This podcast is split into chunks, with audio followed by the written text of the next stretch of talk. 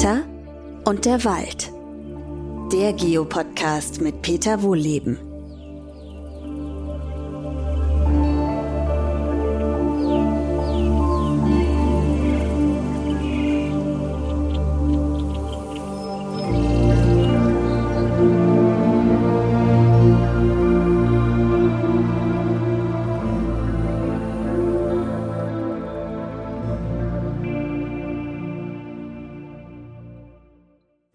Zu einer neuen Podcast-Folge. Heute wieder aus dem Forsthaus, eine Folge Wald aktuell. Wald ist aktueller denn je. Heute unter dem Thema Lernen vom Wald. Was können wir vom Wald lernen? Damit meine ich jetzt nicht indigene Weisheiten, sondern handfeste wirtschaftliche Prinzipien. Aber wir können gerne den Schlenker mal zu den indigenen Weisheiten machen. Also es sind in dem Sinne keine Weisheiten, sondern Handlungen. Man hat zum Beispiel an der pazifischen Westküste Nordamerikas äh, sehr, sehr artenreiche Wälder entdeckt und zuerst gedacht, das wären Primärwälder und dann äh, festgestellt, ah nee, die sind bis vor, ich glaube, 100, 150 Jahren von den First Nations bewirtschaftet worden und anscheinend so vorsichtig und ausgewogen, dass wir heute denken, das könnten Urwälder sein. Also so würde ich mir auch Waldwirtschaft in Deutschland vorstellen. Leider können wir diese Menschen nicht mehr fragen. Es laufen aber Versuche, das wieder zu erwecken. Wir unterstützen ja auch eine First Nation, also wir von der Waldakademie aus, die Quäker First Nation. Also falls ihr den Kinofilm Das geheime Leben der Bäume gesehen habt, da ist auch der Häuptling dieser Nation mit im Bild, der sich übrigens dort auch für den Erhalt des Hambacher Waldes ausgesprochen hat, fand ich total berührend. Gut, ich schweife ab. Es geht um ökonomische Prinzipien. Ähm, da kann man auch mal, ja, mache ich nochmal einen Schlenker zur Waldakademie. Wir haben ja in dem Logo einen Eichelheer, das Eichelheer-Prinzip. Wie geht das? Mit geringstem Aufwand höchstmöglichen Erfolg erzielen. Das kann man, wenn man Wälder erneuern möchte, indem man den Eichelheer machen lässt. Da stellt man solche Saatkisten auf erhöht, so zwei Meter hoch auf einem alten abgesägten Baumstumpf und bietet dem super schlauen Rabenvogel, der er ja ist, und, ne, man spricht von gefiederten Affen, bietet diesem Kerlchen dort eingesammelte Eicheln und Bucheckern an. Das macht man natürlich in ehemaligen Fichtenplantagen. Da braucht der Vogel manchmal bis zu einem Jahr, um zu kapieren, äh, in Fichtenbeständen gibt es auch Eicheln. Ja, das ist ja nicht selbstverständlich. Und wenn er das mal kapiert hat, dann fängt er die an zu verstecken. Und ein Eichelheer ist halt ein Sicherheitsfanatiker, der versteckt viel mehr, als er braucht. Der braucht so, ich glaube, 1800 Stück und versteckt bis zu 10.000 und kann die sich alle exakt merken. Also wirklich, der vergisst die nicht. Wird ja oft gesagt, ja, ja, der hat die vergessen. Nein, der hat die nicht vergessen. Der hat die nur nicht gebraucht. Und dann keimen dort eben Eichen und Buchen. Aus der Baumschule kostet das mit allem Pipapo 2, 3 Euro. Und so kostet das so eine ganze Portion für, sagen wir mal, 8000 Stück. Das Aufsammeln vielleicht 20 Euro. Ja, das ist ein guter Deal, ne? Das ist das Eichelherr-Prinzip. Lass doch die Natur machen. Da, wo sie wirtschaftlich das viel besser kann. Oder gibt es auch eine ganze Reihe von Prinzipien. Äh, und die stelle ich euch mal vor. Die habe ich nämlich mit äh, meinem Freund Pierre Ibisch, dem Biologen, der an der Hochschule Eberswalde lehrt, mal zusammengestellt äh, für unser Buch Waldwissen und ersetzt mal gedanklich Wald durch Wirtschaft. Also diese Prinzipien gelten alle für Wald, die ich euch jetzt aufzähle. Zum Beispiel die Vielfalt von Komponenten, Strukturen und Wechselwirkungen führt zu mehr Leistungs- und Widerstandsfähigkeit. Ja, Vielfalt von Komponenten, Strukturen und Wechselwirkungen erhöht die Leistung und Widerstandsfähigkeit. Das je mehr Vielfalt, das ist, ne, wenn man das zum Beispiel auf ein Investment überträgt, wenn man eben nicht nur einseitig investiert, äh, zum Beispiel in, ich sag mal, man würde jetzt nur Gold kaufen oder nur Aktien oder nur Immobilien oder keine Ahnung was, ich kenne mich da nicht so aus, äh, oder alles nur in ein Haus stecken, das man selber nicht bewohnt, ne, weil ich nehme mal an, man hätte so viel Geld, ähm, dann ist das halt riskant. Wenn man das streut, ist es gut, wenn das Geld arbeitet. Nein, wenn Menschen arbeiten, Geld kann ja gar nicht arbeiten. Äh, Oder wenn man vielfältige Wirtschaftsbeziehungen hat, nee, das Beispiel ist eigentlich viel besser als Geld. Kooperation. Kooperation. Je, mehr Kooperationen man schließt, äh, äh, verschiedene Firmen, die miteinander arbeiten, sich gegenseitig stützen und so weiter und so weiter. Das macht der Wald, das macht die Natur sowieso. Mit diesen vielen Komponenten, Strukturen und Wechselwirkungen. Nächster Punkt. Ein Teil der verfügbaren freien Energie wird in Ökosystemen gespeichert oder in die Schaffung von Infrastruktur investiert, die die Arbeitsfähigkeit verbessert. Das ist auch cool, ne? Das macht der Wald wirklich.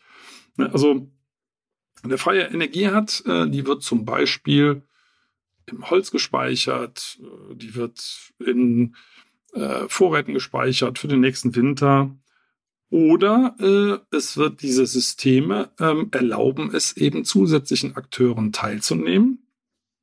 Äh, und die können das System natürlich stabilisieren. Ne? Also man investiert, man investiert zum Beispiel auch in Innovation. Äh, neue Strategien, abgelegt in Informationen, kostet Energie. Also wisst ihr vielleicht selber, wenn ihr irgendwas Neues lernt, ne, da muss man sich anstrengen. Es lohnt sich aber hinten raus, da Energie reinzustecken, weil man hinterher halt mehr kann. Ja, und Bäume können das auch. Bäume lernen, Bäume verändern ihr Verhalten. Ja, und auch das kostet Energie und es ist sinnvoll, einen Teil der Energie da rein zu investieren. Und jetzt schauen wir uns nochmal auf Wirtschaft übertragen. Klar, ne, Innovation, logisch, weiß jeder sofort. Das lohnt sich da zu investieren. Ja, aber das macht Natur auch.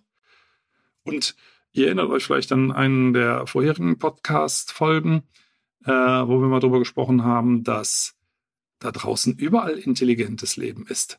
Also aktuell sprechen etliche Wissenschaftlerinnen und Wissenschaftler ja davon, dass sogar alles Leben ein Bewusstsein hat. Das wäre noch eine Stufe höher. Ähm, Intelligenz, also das Lösen von Problemen und so weiter. Das würde ja nicht immer unbedingt ein Bewusstsein erfordern. Aber naja, die beiden liegen ziemlich dicht zusammen, ist auch nicht so genau definiert und abzugrenzen. Aber was ich damit sagen wollte, da draußen passiert nichts zufällig äh, im Wald. Also die Bäume investieren ihre Energie intelligent. Und das sollte man in Wirtschaft ne, eben auch tun. Ähm, ich schaue mal weiter, was wir hier alles aufgeschrieben haben. Die Umwandlung von freier Energie in Wärme wird verzögert. Das macht Natur. Kann man gar nicht oft genug betonen. Das Blödeste, was man mit Energie machen kann, ist, sie in Wärme zu verwandeln. Weil dann ist sie anschließend wertlos. Sie wird entwertet. Also Wärme kann nichts mehr machen anschließend. Ja, äh, alles andere von, äh, alle anderen Arten von Energie kann man in irgendeiner Form zum Arbeiten benutzen. Sobald es zu Wärme wird, ist es rum. Und das, das versucht Wald zu verhindern. Also die Sonnenstrahlen ballern rein äh, ähm, und ein Teil davon wird, der Baum kann natürlich auch nicht alles verhindern, dass davon ein Teil als Infrarotstrahlung zurück ins Weltall geht. Das ist schade, diese Energie ist verloren, aber alles, was er kann, speichert er und versucht, diese Verbrennungsprozesse, die wir ja mit unserer Zivilisation sehr, sehr beschleunigt haben, versucht, die zu verlangsamen. Das machen Bäume. Die verlangsamen das Schritt für Schritt für Schritt und versuchen Energie so lange wie möglich zu speichern, so lange wie möglich im System zu halten und nur in winzigen Schritten zu entwerten. Äh, und was machen wir? Wir schieben, wenn wir jetzt mal auf den Walz kommen, einfach das Holz in den Ofen und verbrennen. Es machen sofort komplett zu Wärme, also zumindest soweit das geht. Äh, zack, verbrannt, tschüss, weg. Äh, unrettbar verloren, diese Energie für alle Zeiten. Das kann man sich nicht vorstellen. Also alles, was Wärme ist, ist verloren. Und das versucht ähm, Natur und im Speziellen eben auch Wald zu verhindern. Wald stemmt sich gegen Energieentwertung. Also in Holz zum Beispiel ist es ganz typisch, wenn so ein Baum 500 oder 1000 Jahre alt wird, dann ist Energie 500 oder 1000 Jahre lang festgelegt im Ökosystem. Und wenn sie denn dann frei wird, das sind ja letztendlich Verbrennungsprozesse, Oxidationsprozesse, die dann einsetzen, dann aber ganz langsam. Also über Pilze, die das abbauen zu Humus, dann ist immer noch nicht alles weg. Ne? Das wird nur umgewandelt. Dabei wird schon Energie verbraucht auch äh, und Energie freigesetzt, aber eben wenig. Und immer in weiteren, weiteren, weiteren Stufen. Und ein ganzer Teil des Kohlenstoffs wird anschließend, ihr erinnert euch auch an einen, ich glaube, es weiß gar nicht, das war die vor, vorletzte Folge, wird von Regenwürmern zum Beispiel auch in, in, in tieferen Bodenschichten ähm, gespeichert, dieser Kohlenstoff, und bleibt dann erstmal da. Also auch ganz stark gebremste äh, Entwertung. Dann haben wir ähm, einen Punkt, chaotische Prozesse werden zugelassen und für Innovation genutzt. Also Chaos Also Natur ist eigentlich Chaos. Natur ist kein Gleichgewicht. Ne? Die meisten Leute denken ja, Natur ist Gleichgewicht, das muss sich irgendwo einpendeln. Nein, das wäre schön. Das wünschen sich auch praktisch alle Lebewesen, weil sie ja auf ganz bestimmte äh, Ökosystembedingungen getrimmt sind. Ne? Also bei uns soll es möglichst 20 Grad sein, nicht viel wärmer, nicht viel kälter. Also manche Leute sagen auch 21 oder 22 Grad. Das ist nämlich die Zimmertemperatur. Ist ja nicht umsonst so, wie sie ist. Da fühlen wir uns am wohlsten. Nachts kann es ein paar Grad kühler sein, so das ist unser Optimum. Und alles, was stark davon abweicht, möchten wir eigentlich nicht. Also ich meine, wir sind natürlich im Moment ein bisschen, naja, als Spezies blöde genug, äh, das Thermostat ständig hochzudrehen, obwohl uns das gar nicht bekommt. Das möchte ähm, Natur natürlich grundsätzlich nicht und stemmt sich da dagegen, aber es klappt ja nicht immer. Es kommt ein Vulkanausbruch, es kommt, schlägt ein äh, Meteorit ein, es schlägt, äh, ich weiß schon, es schlägt noch irgendwas ein, Kontinentalverschiebung, äh, also der, der Platten, äh, also irgendwo verändert sich immer irgendwas, aber Natur versucht sich dem entgegenzustemmen, äh, aber eben auch nur bedingt, weil in gewisser Weise ist Chaos förderlich. Aus Chaos entsteht was Neues. Chaos zwingt die beteiligten ähm, Organismen, sich anzupassen, neue Strategien zu entwickeln und abzuspeichern. Sie werden dadurch immer fitter. Sagen wir so ein Beispiel, äh, eine Baumarten, die als Baumart äh, oder als Familien, äh, in, in, in der Familienhistorie irgendwann mal Klimaextreme erlebt haben, äh, die können sich später über epigenetische Effekte wieder daran erinnern und haben dieses Repertoire quasi abrufbereit. Ne? Ein schönes Beispiel waren ja die Ewenacker Eichen, die, äh, deren Population aus Spanien nach der Eiszeit wieder hier eingewandert ist, haben dabei verschiedene äh, Klimabedingungen, äh, Wetterbedingungen erlebt und wachsen jetzt eben hier äh, in Evenack.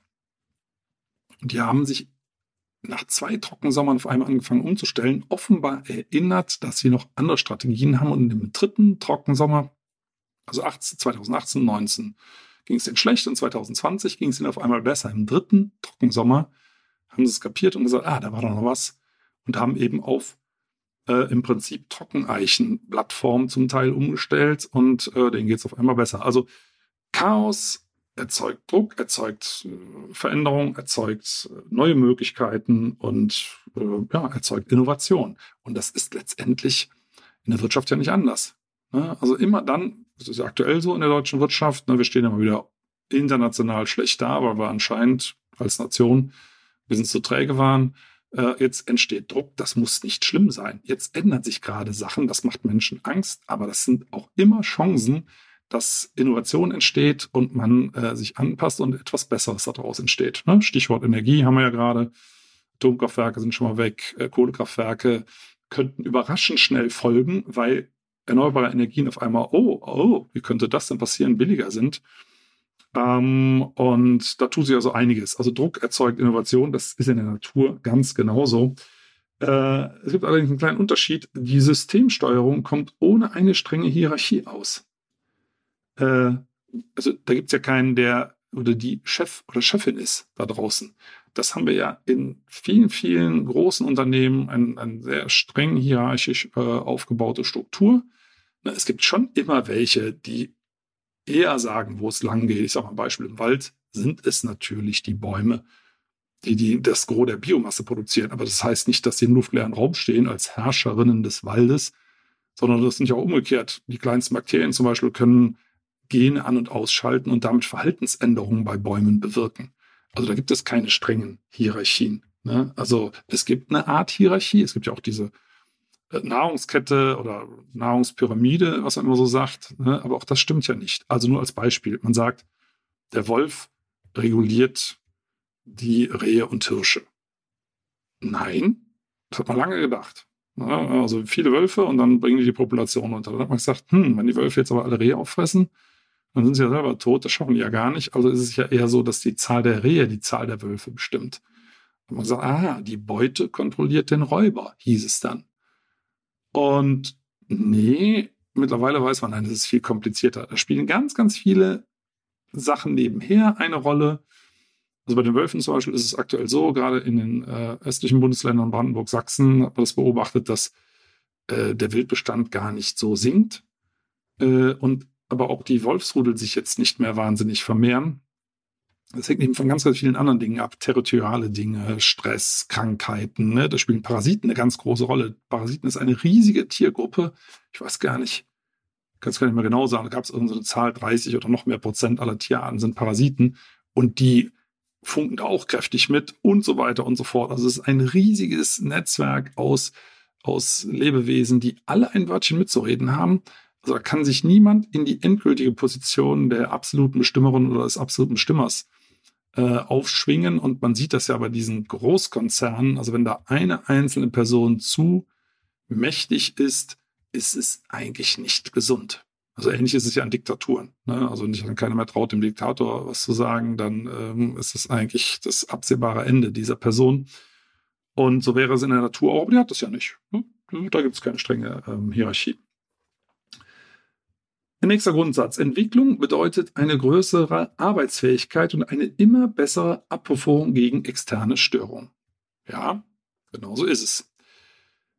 Die Entwicklung sind ja quasi immer nach vorne gerichtet. Das System wird ja immer feiner austariert. Ähm, es gibt ja auch keinen Endpunkt der Evolution, aber ein immer ausgeklügelteres Netzwerk, was immer mehr unvorhergesehene Ereignisse besser abpuffern kann. So kann man es mal kompliziert zusammenfassen. Also es wird einfach immer robuster. Äh, das heißt nicht, dass zum Beispiel der Mensch immer intelligenter wird oder immer widerstandsfähiger gegen Krankheit. Es könnte ja durchaus sein, dass man sagt, nee, ist gar nicht gewünscht. Wir wollen, äh, die Natur möchte keine 20 äh, Milliarden Menschen. Da schießt dann mal irgendwann ein Krankheitserreger quer oder sonst irgendwas. aber die Organismen werden insgesamt immer robuster. Und das ist ja letztendlich auch genau das, was man für die Wirtschaft gerne hätte. Ne, das, und das ist ja auch so, dass moderne Entwicklungen immer leistungsfähiger werden. Ne, denkt mal an das Telefon, wie das angefangen hat vor 100, was ist das, 120, 130 Jahren und wo wir heute mit dem Handy gelandet sind ähm, und was wir alles damit können und wie wir unsere Kräfte und unsere Möglichkeiten damit vervielfältigen. Ja, das hat negative Umweltaspekte, das weiß ich, aber jetzt mal individuell, also ich kann es nur für mich sagen, ich sitze hier zum Beispiel in meinem Büro, also immer wisst, wie das Aufnahmesetting ist und nehme das mit einem Handy auf, mit einem guten Mikro, was man einstecken kann. Und äh, ja, man kann das hier in einer halbwegs vernünftigen Qualität äh, zu Hause aufnehmen. Das wäre ja vor, ich sag mal, 20 Jahren unmöglich gewesen. Hätte ich hier mit Mischpult und keine Ahnung was alles, den Platz habe ich ja gar nicht. Also nur, dass ihr mal wisst, mein Büro ist, ich glaube, sechs Quadratmeter, wenn überhaupt. Ich gucke mal gerade so, doch, sechs Quadratmeter werden es sein. So wirklich ein kleines Büro. Ähm, daher wird das ja gar nicht reinpassen. Also von daher immer leistungsfähiger, immer auch für, für, für das Individuum immer angenehmer ähm, zu handeln, die ganze Sache. Und so ist das im Wald auch. Der Wald wird dadurch insgesamt stabiler. Man sieht es ja aktuell bei den Klimaveränderungen, die wir dem Wald zumuten. Äh, das puffert der ab, indem er sich massiv runterkühlt, indem er eigene Wolken erzeugt, die Regenwasserbildung äh, erhöht durch das Ausdünsten von Bakterien, aber auch Pilzsporen, die aufsteigen, die an den ähm, ballen sich auch Regentröpfchen zusammen. Also das ganze System arbeitet und stemmt sich dem entgegen und das könnte ein einzelner Baum gar nicht. Und das kann auch ein einzelner Pilz nicht oder ein einzelnes Bakterium oder keine Ahnung was oder ein Hirsch oder ein Reh. Aber die alle zusammen können sogar das lokale Wettergeschehen aktiv und massiv beeinflussen. So weit haben sie sich schon entwickelt. Ne? Also das ist schon äh, wirklich klasse, wenn man das so sieht. Ähm, da steht äh, als nächster Grundsatz, äh, dabei spielt Wachstum eine Rolle, wobei nach einer ersten Phase des Wachstums von Masse schließlich vor allem Netzwerk und Information im System wachsen. Mhm.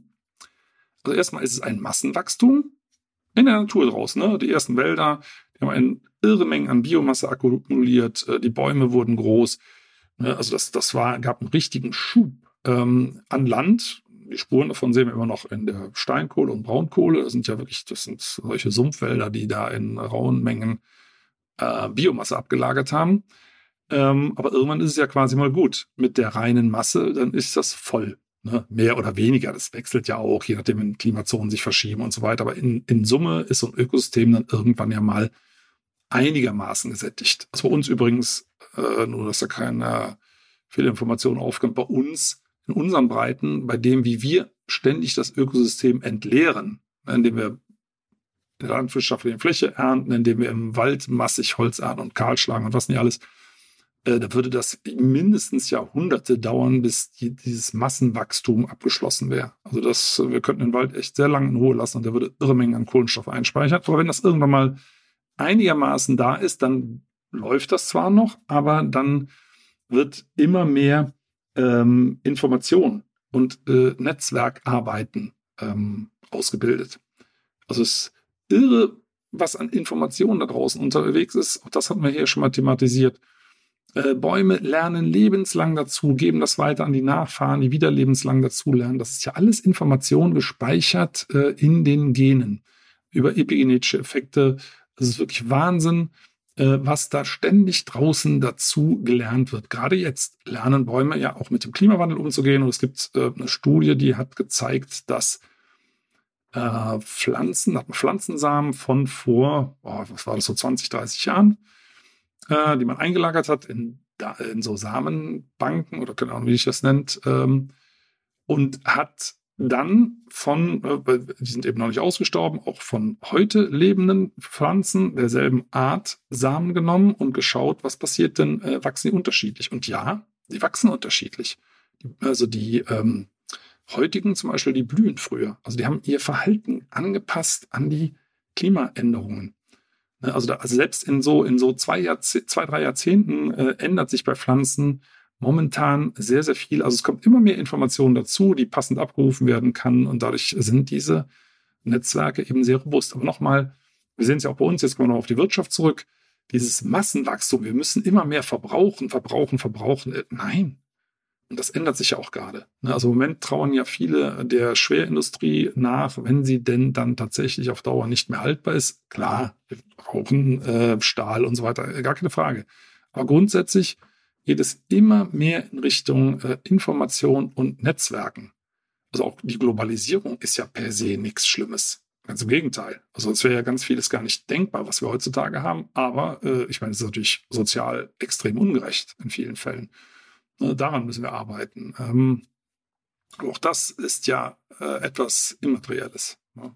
Soziale Gerechtigkeit. Zumindest im ersten Schritt.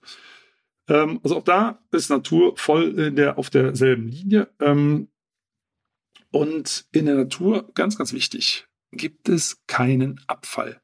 Draußen im Wald gibt es keinen Abfall. Die Ressourcen werden, sofern das irgendwie möglich ist, in Kreisläufen gehalten. Also alles wird recycelt, wieder aufbereitet, nochmal verwendet, wenn es irgendwie geht. Es entsteht schon auch Abfall. Ne? Das kann man gar nicht vermeiden. Also es wird immer mal ein bisschen was ausgewaschen aus den Böden in die Flüsse, in die Meere und lagert sich da ab.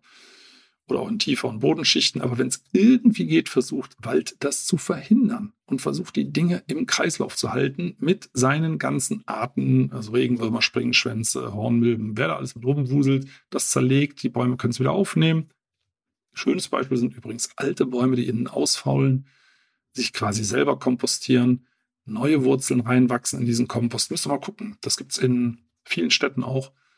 Ähm, so, da, wo man sie stehen lässt, so alte Linden zum Beispiel oder alte Eichen. Ne? Wenn man mal reinguckt und die sind schon innen drin schon so ein bisschen morsch, dann sieht man da Wurzeln, die aus der Seitenwand rauswachsen, in den eigenen, ja, Abfall hört ja nicht so nett an, ja, in den eigenen Humus und können den dann nochmal verwerten. Also das ist Natur und genau das ist ja das, was wir brauchen, eine Kreislaufwirtschaft und die funktioniert ja nicht richtig bei uns. Ich muss ganz klar sagen, also beim Altpapier, da geht es ganz gut.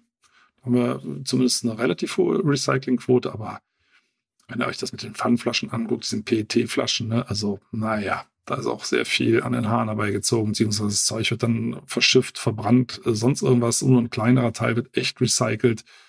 Da gibt es ja, also ich achte darauf, wenn man so Fließjacken kauft oder so, da ist doch bei immer mehr Produkten sind es recycelte PET-Flaschen immerhin. Aber es werden selten neue PET-Flaschen draus. Ähm, also da muss viel getan werden. Altholz ist zum Beispiel aktuell, glaube ich, für ein 20 Prozent recycelt und der Rest wird verbrannt. Also da sind wir wieder dabei, in Wärme verwandelt. Nicht gut. Ne? Würde Wald nicht tun. Ähm, aber das, also Wald hat fast keine Abfälle. Also es, das ist eigentlich unser optimales Modell, äh, wie wir wirtschaften sollten. Äh, und in Reifensystemen, jetzt abschließend mal für heute, ich könnte euch da endlos äh, aufzählen, was Wald alles kann, aber das ist eigentlich besonders schön. In Reifensystemen werden Kooperation und Symbiose wichtiger als Konkurrenz. Kooperation und Symbiose wichtiger als Konkurrenz, wenn man reif ist. Hm? Mhm. Kooperation. Naturwissenschaft hat gerne und Forstwirtschaft verbreitet es leider immer noch, äh, behauptet, dass Natur Kampf ist. Jeder gegen jeden. Also es macht Naturwissenschaft ja nicht mehr, mit Ausnahme der Forstwissenschaft. Die ist aber auch in der Regel ganz stark verwandelt mit der Forstwirtschaft. Und da wird gerne das hohe Lied der Konkurrenz gesungen und man befreit dann eben Bäume von ihren Konkurrenten, was völliger Quatsch ist, weil die kooperieren. Die wollen das gar nicht. Wenn man die fragen würde, die würden sagen, lass das. Wir arbeiten gerade zusammen an neuen Wolken. Äh, schmeißt du jetzt hier nicht ein Drittel raus, dann schaffen wir das nicht. Also reife Systeme kooperieren. Natürlich gibt's da auch äh, Kampf. Ne? Also wenn so ein Hirsch von Wolf angefallen wird, dann würde der Hirsch sagen, was ist das für eine Kooperation? Aber der Wolf würde sagen, das ist Frühstück. Ich will deine Art nicht ausrotten. Ne? Also nicht Arten gegen Arten, individuell Kämpfe, klar, die gibt's. Aber insgesamt ist Natur ein großes kooperatives System. In reifen Systemen, also in ganz jungen Systemen, also da sagen wir mal, ist irgendwo Vulkanausbruch und dann kommen erst die Pionierarten und dann kommen die äh, Urwaldbaumarten nach, die wachsen über die Pionierarten, also zum Beispiel Zitterpappel, Birken und so weiter drüber und ähm, schalten dir quasi das Licht aus ne, mit ihren Kronen. Wenn die drüber wachsen, wird es unten drunter zu dunkel, dann sterben diese Arten ab. Ja, das ist Konkurrenz.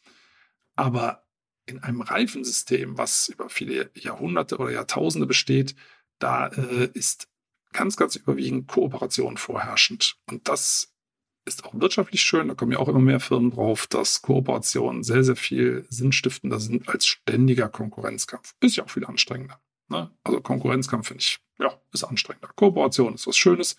Sollten wir auch im zwischenmenschlichen Bereich viel öfter machen. In diesem Sinne wünsche ich euch viele Weisheiten, die ihr vom Wald mitnehmen könnt in euer Leben, privat oder beruflich, wie auch immer, denkt immer dran, die Bäume haben es drauf. Macht's gut. Tschüss.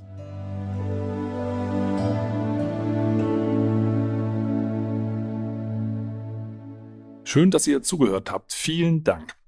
Und wenn euch die Folge gefallen hat, dann abonniert doch den Podcast einfach auf RTL Plus, Apple Podcasts, Spotify oder irgendeiner anderen Plattform. Und über eine Bewertung bei Apple Podcast würde ich mich auch sehr freuen. Übrigens könnt ihr dort auch gerne kommentieren. In der Podcast-Beschreibung findet ihr auch einen Link zur Waldakademie. Da könnt ihr mal ein bisschen stöbern. Und jetzt gibt es zum Abschluss noch etwas Waldatmosphäre für zu Hause. Viel Spaß und bis zum nächsten Mal.